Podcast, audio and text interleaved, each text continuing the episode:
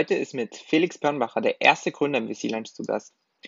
Felix ist einer der Co-Founder von Deep Drive. Deep Drive beschäftigt derzeit etwa 15 Mitarbeiter und Mitarbeiterinnen und hat in der ersten Finanzierungsrunde bereits 4,3 Millionen Euro Funding aufgenommen. Felix war vor seiner Zeit als Gründer unter anderem im Investmentbanking bei Rothschild tätig. Wir sprechen daher auch über seine Motivation zu gründen. Hauptsächlich sprechen wir allerdings aber auch natürlich über die Erfahrung mit Fundraising aus der Gründerperspektive. Wie sammelt man Geld von Investoren für ein Deep Tech Hardware-Produkt ein zum Beispiel oder worauf sollte man bei Gesprächen mit Investoren achten und wie beeinflusste das derzeitige Marktklima die Finanzierungsrunde? Also viele spannende Fragen. Immer diese Funding-Perspektive mit dabei, auch wenn ich mit anderen äh, Personen aus der Wirtschaft spreche. Das soll sich auch so in Zukunft ändern. Also in Zukunft möchte ich auch viel mehr mit ähm, Gründer, Gründerinnen sprechen, Unternehmern, Unternehmerinnen, ähm, Professoren. Ähm, also mal schauen, wer da noch alles mit am Start sein wird. Aber immer versuchen, die, ähm, ja, die VC-Perspektive so ein bisschen mit einzunehmen. Ich hoffe, das gefällt euch. Ich hoffe, die Folge ist spannend für euch. Und ich würde mich wie immer über Feedback freuen, direkt über Spotify, über LinkedIn. Und ansonsten wünsche ich euch jetzt viel Spaß beim Zuhören. Servus Felix, wie geht's dir? Sehr gut, ich freue mich, dass ich hier sein kann. Ja, freut mich auch. Äh, danke, dass es geklappt hat. Ein aufmerksamer Zuhörer, also wir haben so eine äh, VC Talents Gruppe im Slack und äh, da haben die immer die Möglichkeit, eine Frage zu stellen. Und ein aufmerksamer Zuhörer ist aufgefallen, dass du ein GMAT von 750 hattest. Und der wollte dafür Tipps haben. Und äh, da dachte ich, steige ich mir vielleicht mal direkt mit der Frage ein. Ähm, ja, wie kam das? ähm, äh, ungewöhnliche Frage, mit der ich nie gerechnet habe, aber ähm, im Grunde genommen einfach nichts anderes nebenbei machen, drei Wochen lang Fulltime hinsetzen und Brainwashing machen und dann läuft das, läuft das auf jeden Fall. Ähm, und wenn ihr noch mehr Tipps braucht, dann meldet euch gerne bei mir. Ich, soll, okay, ich sollte ja, einen Gmail-Podcast machen oder sowas. Ja, ich weiß nicht, ob es sowas gibt und wird bestimmt laufen. ja, aber um Noten soll es ja heute nicht gehen. Äh, nichtsdestotrotz äh, hast du natürlich auch sehr spannende Brands in der, auf deinem äh, Lebenslauf. Möchtest du vielleicht einmal kurz äh, über deinen Lebenslauf äh, durchgehen?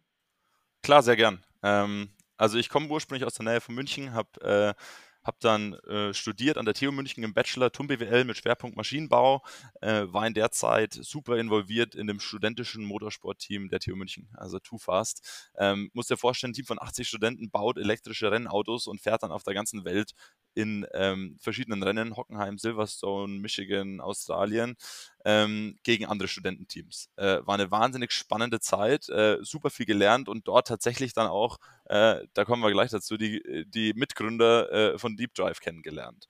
Ähm, bin danach äh, aber dem Maschinenbau abtrünnig geworden, ähm, habe meinen Master in Finance gemacht äh, an der Bocconi in Mailand, ähm, da super viel, äh, super quantitativ gearbeitet, super viel gesehen, super viel gelernt äh, und habe mich dann entschieden, ich will ins Investmentbanking, bin dann nach London gegangen zu Rothschild, ähm, war dort äh, die letzten Jahre im, im M&A tätig, äh, im Industrials und Business Services Team auch ein paar Automotive Deals gemacht. Ähm, von dem her, äh, ja, super viel gelernt, super viel gesehen und war dann an einem Punkt, dass ich mir gedacht habe, so, jetzt habe ich äh, meine Analyst Years hinter mir äh, bei Rothschild, jetzt, jetzt will ich neue Herausforderungen und jetzt will ich das anwenden, was ich alles gelernt habe. Äh, und dann kam äh, Deep Drive in die Ecke und so haben wir gemeinsam gestartet.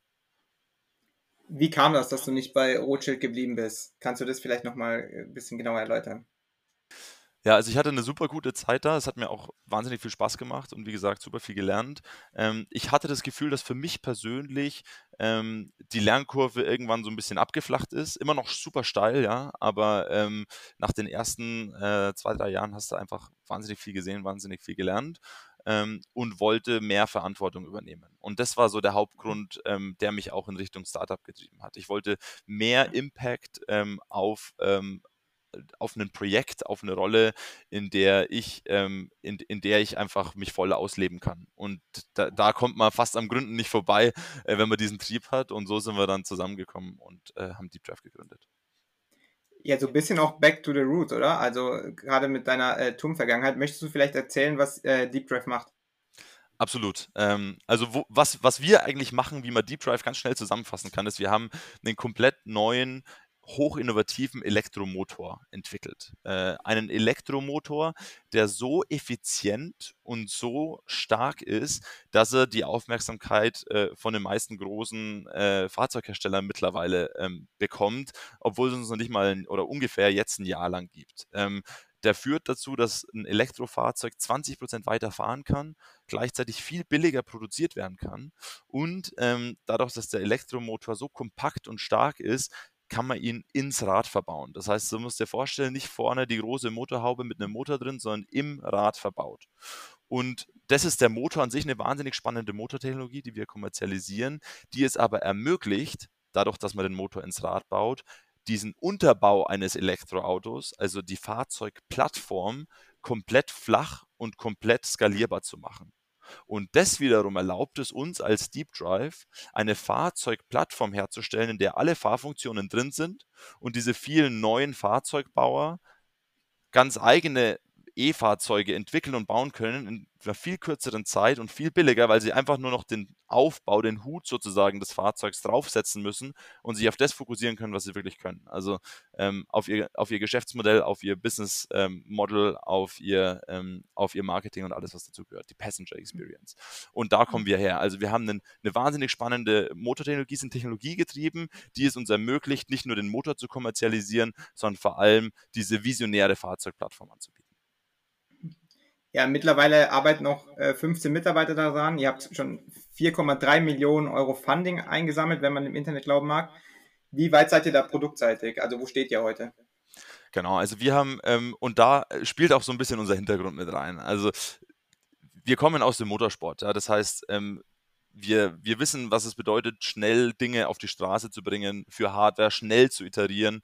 Ähm, und dementsprechend haben wir, haben wir ordentlich Gas gegeben die ersten zwölf Monate. Es ist wahnsinnig viel passiert. Wir haben die Motortechnologie ausentwickelt. Wir haben erste Prototypen gebaut innerhalb der ersten sechs Monate, ähm, sogar eine erste Fahrzeugplattform aufgebaut. Das Ganze patentiert mit super vielen Patenten, validiert, auch im Fraunhofer Institut von, von Dritten validieren lassen, dass das stimmt mit dieser hohen Effizienz und diesem hohen, äh, dieser hohen Leistung und Drehmoment und ähm, haben das Ganze dann im September auf der IAA präsentiert und wirklich super viel Traction auf der Kundenseite erlangt. Äh, wie gesagt, fa fast alle großen Automotive-Player sp äh, sprechen mittlerweile mit uns und ähm, genau, sind jetzt in der Weiterentwicklung, haben die nächste Musterphase der, der Antriebe ausentwickelt, also der Leistungselektronik, Hardware und Software, der Motorsteuerung sowie der, des, des Motors selbst, ähm, haben jetzt die nächste Generation der Prototypen fertig und starten jetzt ähm, oder haben jetzt erste Proof-of-Concept-Projekte mit, mit großen sowie neuen, kleineren Fahrzeugherstellern gestartet. Ähm, das ist sozusagen, wo wir gerade auf der Produktseite stehen. Die nächsten Monate und Wochen ist ganz großer Fokus eben diese, diese, diese Prototypen ähm, äh, auszuentwickeln und eben in diese Kundenprojekte, in diesen Kundenprojekten zu verkaufen. Ja, wie seid ihr damit gestartet? Wenn man sich vorstellt, du warst in London, äh, bist dann zurückgeflogen, kannst du dich noch daran erinnern, wie ihr da losgelegt habt in München? Ja, das war, das war eine wilde Zeit. Ähm, also das Gute war, dass wir uns im Gründerteam halt saugut von früher kannten. Also wir hatten ähm, damals in diesem Formula Student Team, in diesem Motorsport-Team irgendwie die Nächte zusammen auf dem Werkstattboden geschlafen und äh, viel Zeit miteinander verbracht. Und ähm, das hat dazu geführt, dass dieser Beginn der Arbeit äh, super, super schnell ging. Äh, und wir sehr, sehr ähm, gut loslegen konnten. Ähm, die ersten Wochen und Monate, nachdem wir alle offiziell aus unseren alten Jobs raus waren, das war dann im April, ähm, war voller Fokus auf äh, ja, auf der einen Seite Geschäftsmodell ausarbeiten, mit sau vielen Leuten reden, mit der Automobilindustrie, reconnecten und, ähm, und, und sehen, wo geht der Markt hin, was sind die Megatrends und auf der anderen Seite produktseitig eben diese Technologie zu entwickeln.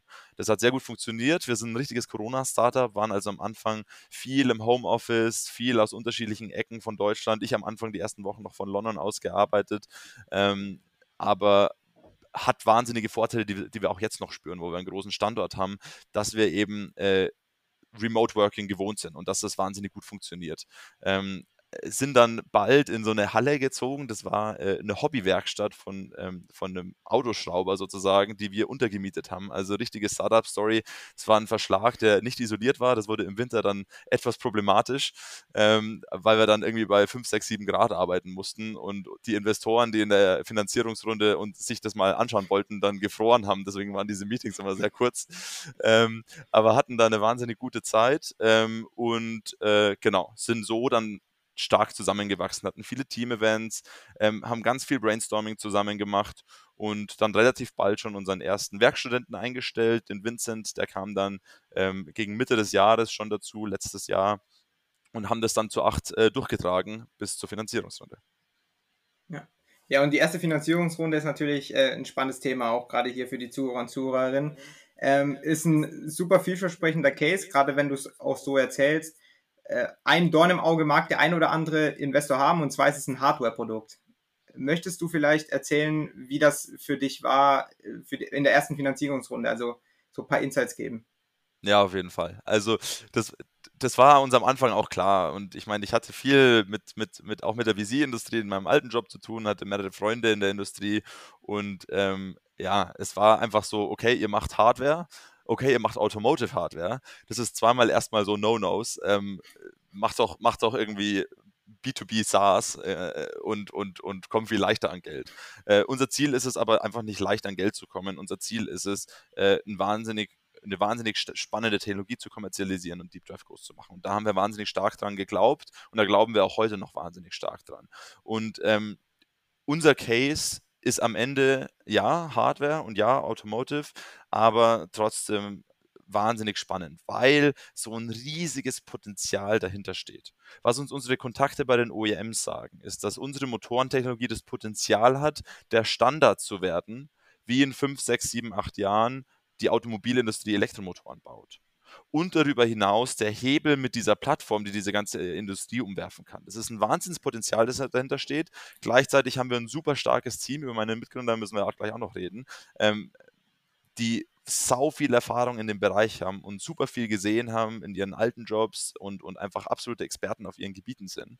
Ähm, und das zusammengenommen mit einer wahnsinnig spannenden Technologie, einem extrem starken Team und einfach einer Wahnsinns, ähm, einer, einer Wahnsinns Market Opportunity, die wir da sehen, ähm, hat tatsächlich dazu geführt, dass wir im letzten Fundraise und ja, die the fundraise, äh, fundraise environment was crazy, aber dass wir trotzdem ähm, super viel, ähm, super viel, super spannende Gespräche hatten. Und selbst äh, VCs uns angeschaut haben, die ähm, auf ihrer Website stehen haben, ja, wir machen eigentlich kein Hardware. Ähm, und diese Traction haben wir mitgenommen. Für uns war es natürlich trotzdem und ist es auch weiterhin wahnsinnig wichtig, die richtigen Investoren zu finden, die uns auch verstehen, die auch Hardware verstehen, die auch sowas schon mal gemacht haben. Ähm, aber das hat dann tatsächlich dazu geführt, dass wir, dass wir in der letzten Runde super erfolgreich waren, eine große, äh, große Seed-Finanzierung eingesammelt haben und ähm, auch spannende Kontakte aufgebaut haben, die uns in der nächsten Runde wahnsinnig viel helfen können. Was war denn eure Ausgangssituation äh, vor der ersten Runde? Also wie war da euer Team aufgestellt? Da kannst du vielleicht auch gerade über deine Co-Founder was erzählen.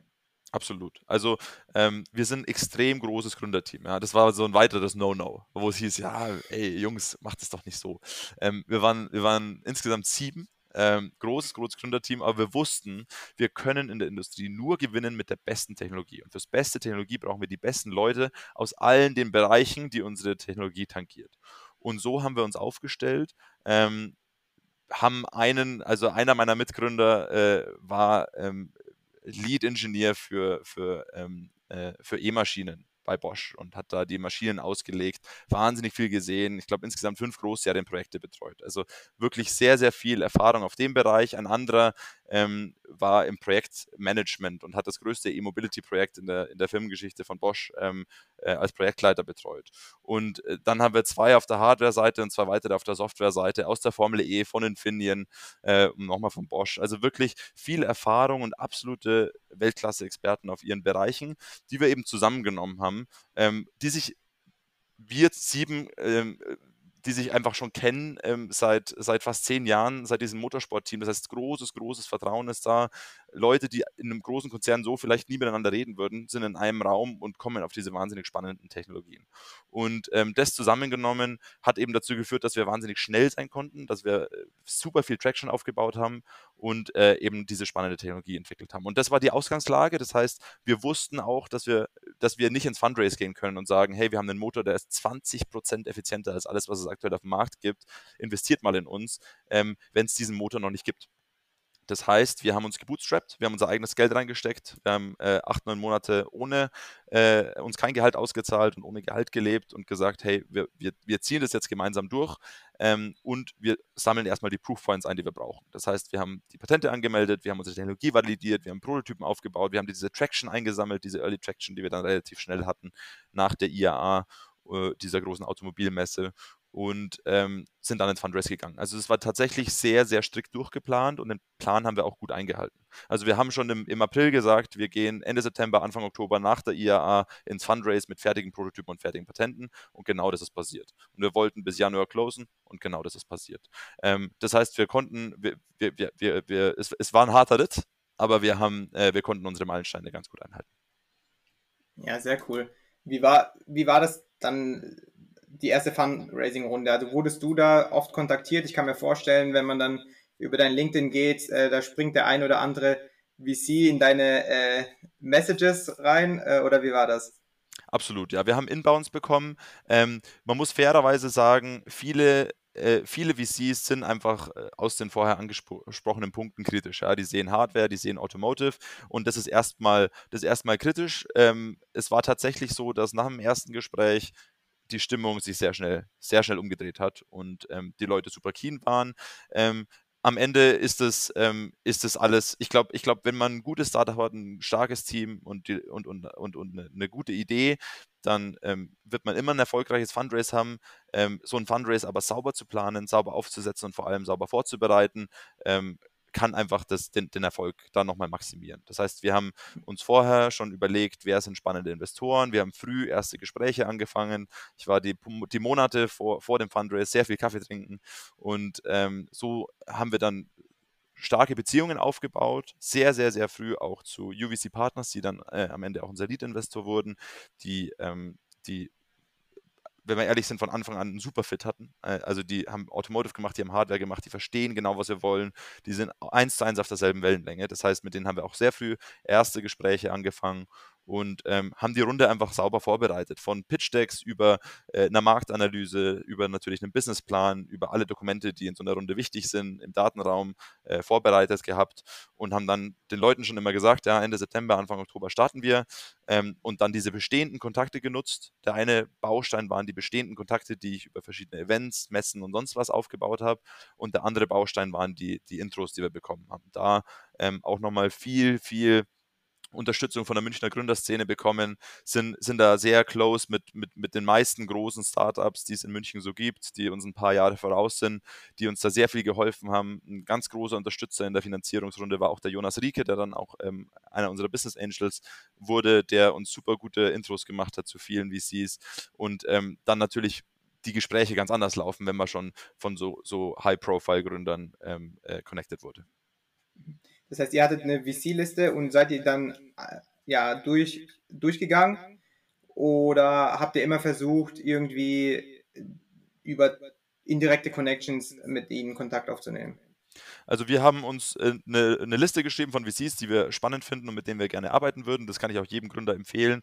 Ähm, überlegt euch eine Longlist, schreibt euch auf, wer ist spannend, aber sortiert die auch nach Prioritäten sozusagen und dann schaut, dass ihr entweder persönlich an die Leute rankommt oder über Intros von, von bestenfalls von anderen Gründern und das Ganze das Ganze am besten noch vorm Fundraise, sodass du schnell den Schalter umlegen kannst und dann sagen kannst, okay, ähm, jetzt gehen wir ins Fundraise, jetzt wissen wir, wie wir an jeden einzelnen dieser VCs rangehen. Natürlich geht man nicht an 70 gleichzeitig ran, weil dann ähm, so viel Zeit hat man nicht, aber man sucht, sucht sich dann das Top-Tier aus und so arbeitet man sich dann, dann Stück für Stück durch. Ähm, und so haben wir es auch gemacht und das hat wahnsinnig gut funktioniert. Kannst du sagen, von wie vielen VCs ihr angeschrieben wurdet und wie viele du kontaktiert hast? Also ähm, ganz genau die Zahlen sind ein bisschen schwierig, aber es ist so, dass wir, ähm, ja, also wir haben ein paar Dutzend angeschrieben ähm, und äh, davon, ja, oder ich sag mal ungefähr die Hälfte sind auf uns aufmerksam geworden, die andere Hälfte haben wir aktiv, entweder angeschrieben oder über Intros. Und das war dann insgesamt eine Liste von ein paar Dutzend, mit denen wir zu, zu irgendeinem Zeitpunkt während des Fundraisers im Gespräch waren. Ja, du hast auch gesagt, in den ersten Gesprächen äh, hat sich dann wieder die, äh, die Stimmung des Investors so geändert. Also erst geht man mit äh, paar Yellow Flags in das Gespräch rein und das hat sich dann während dem Gespräch sehr schnell geändert. Was wollten die VCs von euch wissen, damit auch andere Gründer und Gründerinnen da einen Eindruck bekommen? Also ich glaube, ähm, was man ganz grundsätzlich sagen muss, ähm, es ist immer so, dass, dass, dass es nicht immer ein Perfect Fit ist, ja. Also ähm, das ist auch so ein gegenseitiges Beschnuppern und Kennenlernen. Klar, wir als Gründer wollen erstmal den VC von uns überzeugen und bestenfalls von jedem VC, mit dem wir reden, ein Termsheet. Gleichzeitig ähm, muss man sich natürlich auch überlegen, mit wem will oder kann ich zusammenarbeiten, wer versteht wirklich, was wir tun.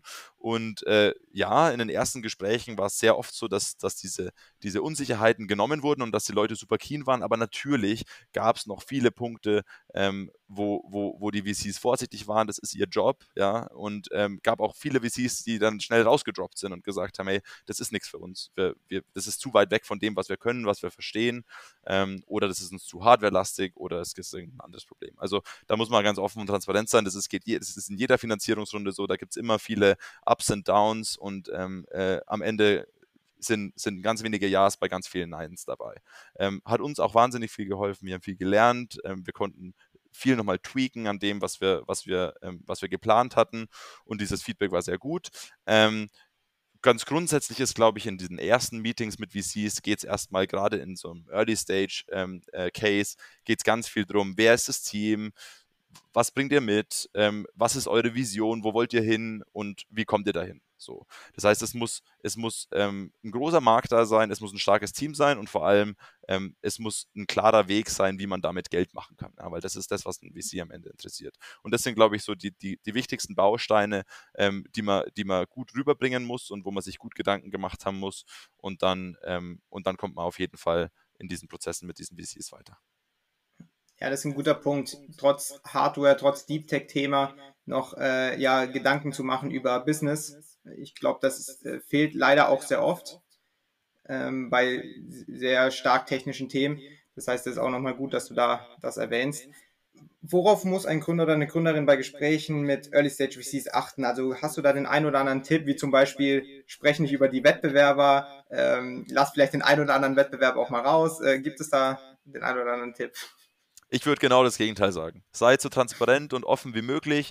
Geht nicht in dieses Gespräch mit auf der anderen Seite vom Tisch sitzt irgendjemand, der uns die Hosen ausziehen will, sondern auf der anderen Seite des Tisches sitzt jemand, der dir helfen will, der deinen Case verstehen will, der das Potenzial in dir sehen will und hilf ihm, dieses Potenzial zu erkennen und nimm Feedback an.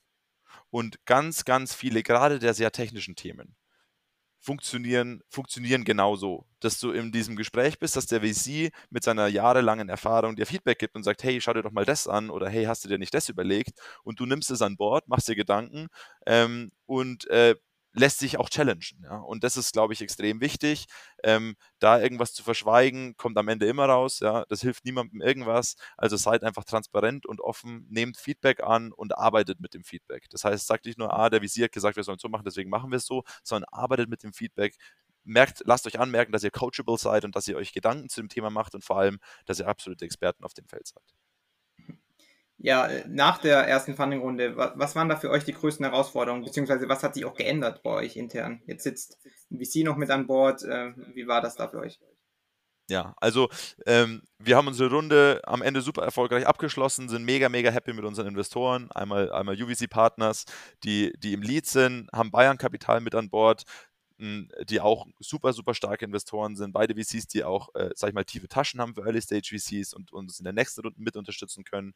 Äh, und dann zwei Angels. War uns auch super wichtig, ähm, das so zu strukturieren. Ein Angel, sag ich mal, aus der Industrieperspektive und einen aus der Gründerperspektive. Aus der, ähm, aus der Industrieperspektive haben wir den Peter Mertens mit an Bord. Der Peter war Entwicklungsvorstand von äh, Audi lange Zeit, davor von Volvo, also eine absolute Koryphäe auf dem, auf, äh, in der Automobilindustrie, der uns wahnsinnig viel hilft, sowohl ähm, was, was Beratung angeht, als auch was das, sein Netzwerk angeht und das, einfach das Signaling, das dahinter steht.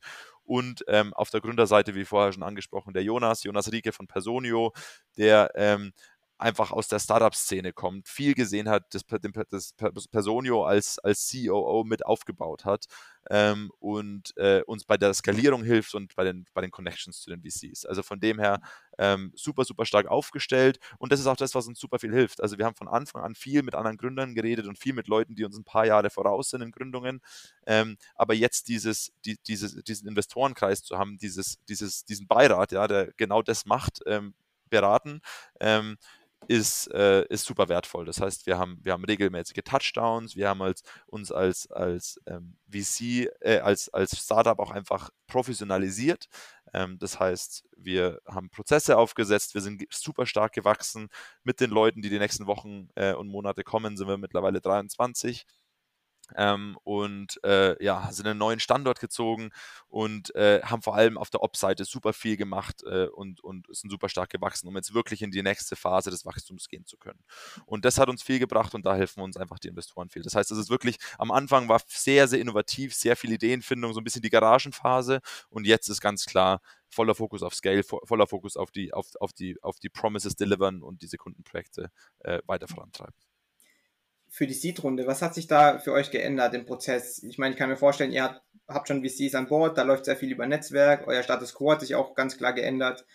Ähm, was waren da so die Punkte, die vielleicht schwieriger gefallen sind, aber auch leichter gefallen sind? Ja, also für die, für die nächste Runde, in die wir, ähm, ja, sag ich mal, im nächsten, wahrscheinlich in der ersten Hälfte nächsten Jahres gehen werden, ähm, ist ein ganz großer äh, Fokus der Investoren auf Traction. Die erste Runde waren wir sehr early stage, das heißt, es ging viel um die spannende Technologie, das Team, das dahinter steht und das Potenzial der Technologie. Und jetzt geht es immer mehr darum, okay, was habt ihr delivered? Was ist passiert? Ähm, diese Historie hatten wir beim ersten Fundraise noch nicht und das wird jetzt immer wichtiger. Auch, im, auch in der Series A wird ein großer Fokus darauf sein, ähm, was, was, was die Technologie ist und was das Team ist. Aber es geht viel, viel mehr um den Ausblick und viel, viel mehr über, über, über das, was wirklich handfest äh, in der Zeit zwischen Seed und Series A passiert ist.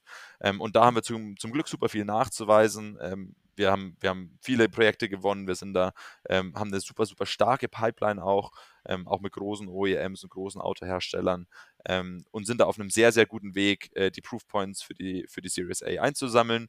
Ähm, am Ende wird es auch genauso laufen, dass, dass das, das die, der entscheidende Faktor sein wird, mit dem wir Investoren in der nächsten Runde überzeugen können. Ja, was besonders spannend ist, dass ihr jetzt auch in einer völlig anderen Marktumgebung äh, raced. Wie, wie nimmt ihr das intern wahr oder auch für euren Fundraising-Prozess? Bringt, bringt das weitere Schwierigkeiten mit sich oder merkt ihr das gar nicht? Ja, also ich glaube, es ist so, dass ähm, in der aktuellen, in, in, in der aktuellen Umgebung ist es ein bisschen schwerer zu raisen, ja. Gerade jetzt wenn man jetzt die nächsten Monate dringend Cash braucht, einfach weil gerade eine große Unsicherheit im Markt ist. Und, und Investoren mögen Unsicherheit grundsätzlich äh, eher, eher weniger, wenn sie nicht, wenn sie noch über die eh schon große, das große Risiko eines Startup-Investments hinausgehen. Das heißt, diese, dieses Marktrisiko will man vielleicht ein bisschen vermeiden. Ähm, grundsätzlich ist es aber nicht so, dass hier gerade ein vollkommener Meltdown stattfindet, der VC-Landscape. Also ähm, wir haben viel mit unseren Investoren gesprochen und auch viel mit, mit, mit, mit Prospective Investors, mit denen wir äh, im engen Kontakt sind. Und äh, ja, also ich glaube, es ist kein Grund zur, zur Panikmacherei. Ähm, Prozesse werden vermutlich etwas länger dauern. Bewertungen werden vermutlich niedriger sein. Man muss aber auch sagen, dass Bewertungen einfach absolut crazy waren die letzten zwei, drei Jahre. Ähm, von dem her wird sich das Ganze wahrscheinlich etwas normalisieren. Das muss uns allen bewusst sein. Ähm, was äh, vermutlich auch ein bisschen schwieriger, schwieriger werden wird, sind, sind, sind diese äh, 100 Millionen Runden, wo mal schnell irgendwie Geld irgendwie hinterhergeschossen wird, weil andere VCs gerade drinstecken. Ähm, aber solide Geschäftsmodelle mit, mit, mit spannendem Potenzial sind weiterhin super spannend, sind weiterhin super nachhaltig. Und am Ende ist es auch so, dass diese VCs auch aktuell noch viel, ähm, viel Dry Powder zur Verfügung haben, dass sie, ähm, dass sie einsetzen müssen. Für uns als Startup ist der Fokus jetzt vor allem, ähm, die Runway zu verlängern um einfach dieses Risiko rauszunehmen, dieses, diese Runway aber vor allem in unserer Phase nicht zu verlängern zu Kosten von späterem Potenzial. Das heißt, wir haben uns ganz intensiv angeschaut zu Beginn der Krise in, in den letzten Monaten, ähm, wie, was können wir tun, um unsere Runway zu verlängern, was können wir tun, um etwas äh, Risiko rauszunehmen, unsere Kostenbasis zu reduzieren, aber immer mit dem Hinterkopf, mit dem Gedanken im Hinterkopf, dass wir da, dass wir auf keinesfalls ähm, zukünftiges Potenzial opfern werden. Ja, das ist sicherlich auch ein Vorteil, dass ihr von Anfang an sehr effizient an euer Business rangegangen seid. Ihr habt nicht äh, so früh wie möglich versucht, irgendwie Geld aufzunehmen, ja, einfach ins Fundraising zu gehen. Ich, ich meine, ihr habt euch da schon Gedanken gemacht, ihr wart, glaube ich, acht, neun Monate bootstrapped. Würdest du sagen, ja. dass, dass sich das so durch die Kultur zieht? Absolut. Also ich, ich würde uns gar nicht äh, als dieses, dieses, dieses Startup sehen, das sagt, okay, äh, immer so schnell wie möglich äh, raisen ähm, und, und voller Fokus auf, auf Fundraise und an Investoren verkaufen, sondern wir sind sehr fokussiert auf unsere Story, auf unser Produkt, auf, auf ähm, wirklich delivern und basierend auf dem, was wir delivern und auf unseren Proofpoints dann ins Fundraise gehen. Und das hat sehr gut funktioniert und das, äh, die, dieser Pfad, bin ich mir sicher, wird auch weiterhin gut funktionieren. Mhm.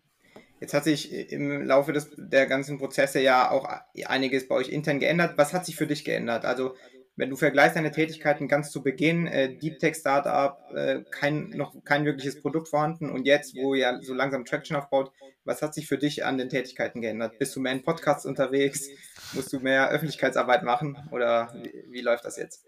Also das Schöne an einem größeren Team ist, dass man ähm, natürlich äh, die Aufgaben besser im Team, Team, verteilen kann. Das heißt, wir haben jetzt wirklich Spezialisten auf Bereichen, die man vorher vielleicht selber verantwortet hat, ähm, über Sales, Einkauf, Operations, was nicht alles anfällt, Marketing.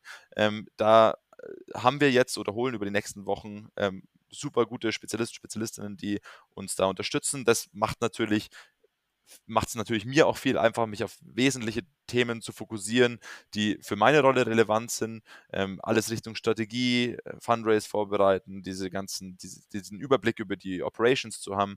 Ähm, das heißt, das hat wahnsinnig viel geholfen. Ähm, natürlich kommt mit einem größeren Team auch äh, mehr Verantwortung und ähm, man muss mit den Leuten ähm, auch einfach, einfach, einfach äh, man muss die Leute auch managen, mit den Leuten umgehen. Wir hatten das große Vorteil, dass wir wirklich super viel Glück hatten mit jeder einzelnen unserer Einstellungen. Super, super smarte, super selbstständige Leute, die uns da wahnsinnig gut unterstützen.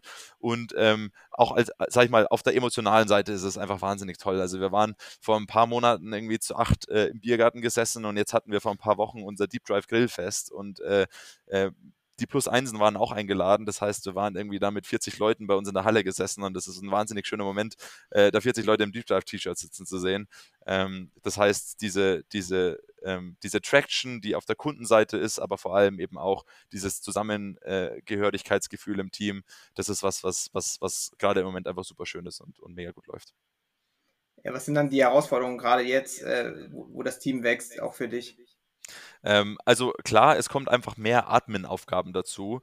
Ähm, es gehört mehr Professionalisierung dazu. Am Anfang sitzen wir zu acht in einem Raum. Das heißt, jetzt muss man sich überlegen, wie ist die Struktur im Unternehmen, wer ist für was verantwortlich, wie reden wir alle miteinander, wie baut man Meeting-Organisationen auf, aber natürlich auch die Themen wie ähm, ja, einfach, einfach von Mitarbeiter-Benefits bis hin zu, ähm, bis hin zu vertra vertraglichen Themen sind einfach alles Topics, die man, die man halt jetzt lösen muss und die halt in einem sehr kleinen Team, sehr frühphasigen Team ähm, noch ja einfach alles ein bisschen, bisschen mehr hands-on war.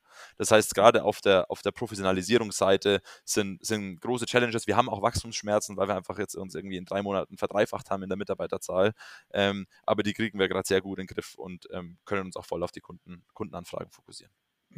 Ja, ich bin wirklich sehr gespannt, wo es äh, mit Deep, Deep, Drive noch hingeht. Ähm, ich ich finde das super spannend, das Thema. Ähm, jetzt für dich persönlich, wo soll es langfristig für dich hingehen? Also sagen wir mal, äh, du hast irgendwann einen, oder ihr habt einen erfolgreichen Exit mit Deep Drive. Würdest du dann nochmal ein Startup gründen oder äh, vielleicht doch die Seite wechseln? Nee, absolut. Also ähm, erstmal, ich, ich bin mir sicher, dass ich, äh, dass es sehr, sehr, sehr, sehr lange dauern wird, bis ich ähm, Deep Drive AD sagen kann und will. Ähm, wir glauben alle wahnsinnig an die Story und wir sehen gerade eine wahnsinnige, eine wahnsinnige Traction ähm, bei uns und wir, wir alle wollen die, wollen, die, wollen die bis zum Ende sehen und bis zum Ende mitgestalten. Ähm, was danach passiert, ist noch so weit hin, dass ich mir darüber noch gar keine Gedanken machen kann. Ähm, aber ganz grundsätzlich kann ich mir sehr, sehr gut vorstellen, wieder, wieder was zu gründen oder aber auch auf die Investorenseite zu gehen, ähm, mit, mit vielen spannenden Teams zusammen, zusammenzuarbeiten. Ähm, im Moment macht, macht, mir, macht mir die Arbeit als Gründer aber einfach wahnsinnig viel Spaß. Ja, ja. okay, verstehe. Kommen wir zu den Schlussfragen, äh, die Standardfragen. Die erste wäre, wer ist denn die beeindruckendste Person, mit der du dich je unterhalten hast und warum? Ähm, ich habe mir super lange darüber Gedanken gemacht. Ich habe mir eine Liste geschrieben, weil du hast mir die Frage ja schon vorher geschickt, wer ähm, da alles in Frage kommt. Und ich glaube, die beeindruckendste Person ist nicht eine, sondern sind ganz viele und sind tatsächlich die Leute, mit denen ich im Moment zusammenarbeite. Das sind wahnsinnig spannende Persönlichkeiten aus ganz unterschiedlichen Hintergründen, absolute Experten auf ihrem Gebiet, die aber alle diesen Drive haben, weg vom Großkonzern, in dem sie so viel gelernt haben und der ihnen auch viel gegeben hat, ins, in die Verantwortung gestürzt. Jeder einzelne dieser ersten Mitarbeiter, natürlich meiner Mitgründer. Und ähm, ich fühle mich wahnsinnig glücklich, mit den Leuten zusammenarbeiten zu können und jeden Tag von denen inspiriert zu werden können. Und ähm, die Stories, die dahinter stecken und die Erfahrung, die dahinter steckt, ist, ist, ist wahnsinnig beeindruckend für mich. Ja, hattest du denn auch schon Kontakt mit den großen Größen der Automobilindustrie, sagen wir mal Elon Musk äh, vielleicht auch? Ja, also ähm, wir haben mit vielen der großen Größen äh, zu tun. Einer der großen Größen ist ja auch der Peter Mertens, äh, der bei uns investiert ist und uns wahnsinnig viel, viel äh, hilft und uns auch gute Connections ähm, ähm, äh, gibt. Das heißt, die Leute sind wahnsinnig inspirierend und wahnsinnig spannend zu sehen, wie die über Dinge nachdenken, wie die, wie die einfach diese, diese jahrzehntelange Erfahrung mitbringen, immer noch mit einem wahnsinnig scharfsinnigen Verstand und trotzdem wahnsinnig innovativ geblieben sind und viel sehen. Also Viele von denen zumindest. Ähm, Deine zweite Frage war, und das spielt genau darauf ab, mit welcher Person würde ich mich gerne noch irgendwann unterhalten. Und ja, ich glaube, das ist tatsächlich ist eine wahnsinnig langweilige Antwort von dem Gründer von dem E-Mobility-Startup, aber es ist Elon Musk. Ähm, ich, man kann von ihm halten, was man will, ähm, aber er hat wahnsinnig spannende Sachen umgesetzt und er hat vor allem diese E-Mobilitätsindustrie so vorangepusht, dass noch vor wenigen Jahren Leute Tesla belächelt haben und erst vor ein paar Tagen äh, der Volkswagen-CEO gesagt hat, ähm, unser Ziel ist es, bis 2025 Tesla einzuholen. Ja, das muss man sich mal vorstellen. Also von dem her, ähm, ich finde wahnsinnig spannend, äh, ich fände es wahnsinnig spannend, einfach mal mit ihm zu reden und zu sehen, wie er drüber nachdenkt, ähm, was, was er vorhat, haben wir auch ein bisschen vor und ähm, vor allem will ich mit ihm reden, um ihn unsere Motoren zu verkaufen. Mhm. Ja, ich wollte gerade sagen, besteht nicht die Möglichkeit, dass er euch eh schon so leicht auf dem Schirm hat? Ja, potenziell, potenziell hat er uns leicht auf dem Schirm. Tesla ist grundsätzlich ein Player, die grundsätzlich eher ähm, Sachen in-house machen als einkaufen. Ähm, aber ja, ich glaube, wir haben eine sehr spannende Technologie, die auch für Tesla sehr relevant sein kann.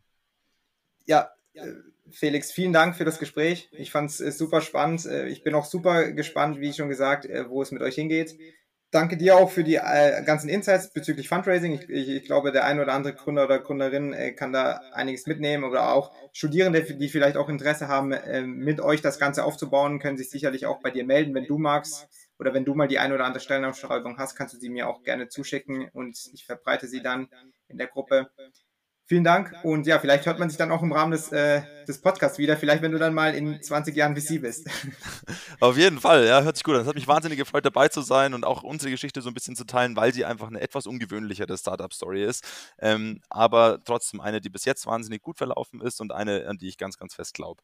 Ähm, ich bin immer sehr, sehr happy, Leute kennenzulernen. Wir stellen auch weiter ein. Ähm, und wenn irgendein Gründer irgendwelche Fragen bezüglich Fundraise hat, vielleicht auch aus einer ähnlichen ähm, ähm, ähm Ecke kommt, meldet euch immer bei mir. Sehr, sehr happy, auf, auf, auf einen kurzen Call ähm, zu jumpen und das gemeinsam zu besprechen. Ähm, wenn ihr auch einfach Interesse an Deep Drive habt, folgt uns auf LinkedIn. Der beste Weg, mich zu erreichen, ist LinkedIn, Felix Bernbacher. Ähm, und ja, ich freue mich, ich freue mich auf jeden Fall auf den nächsten Startup in 20 Jahren, Domenico. Vielen Dank dir.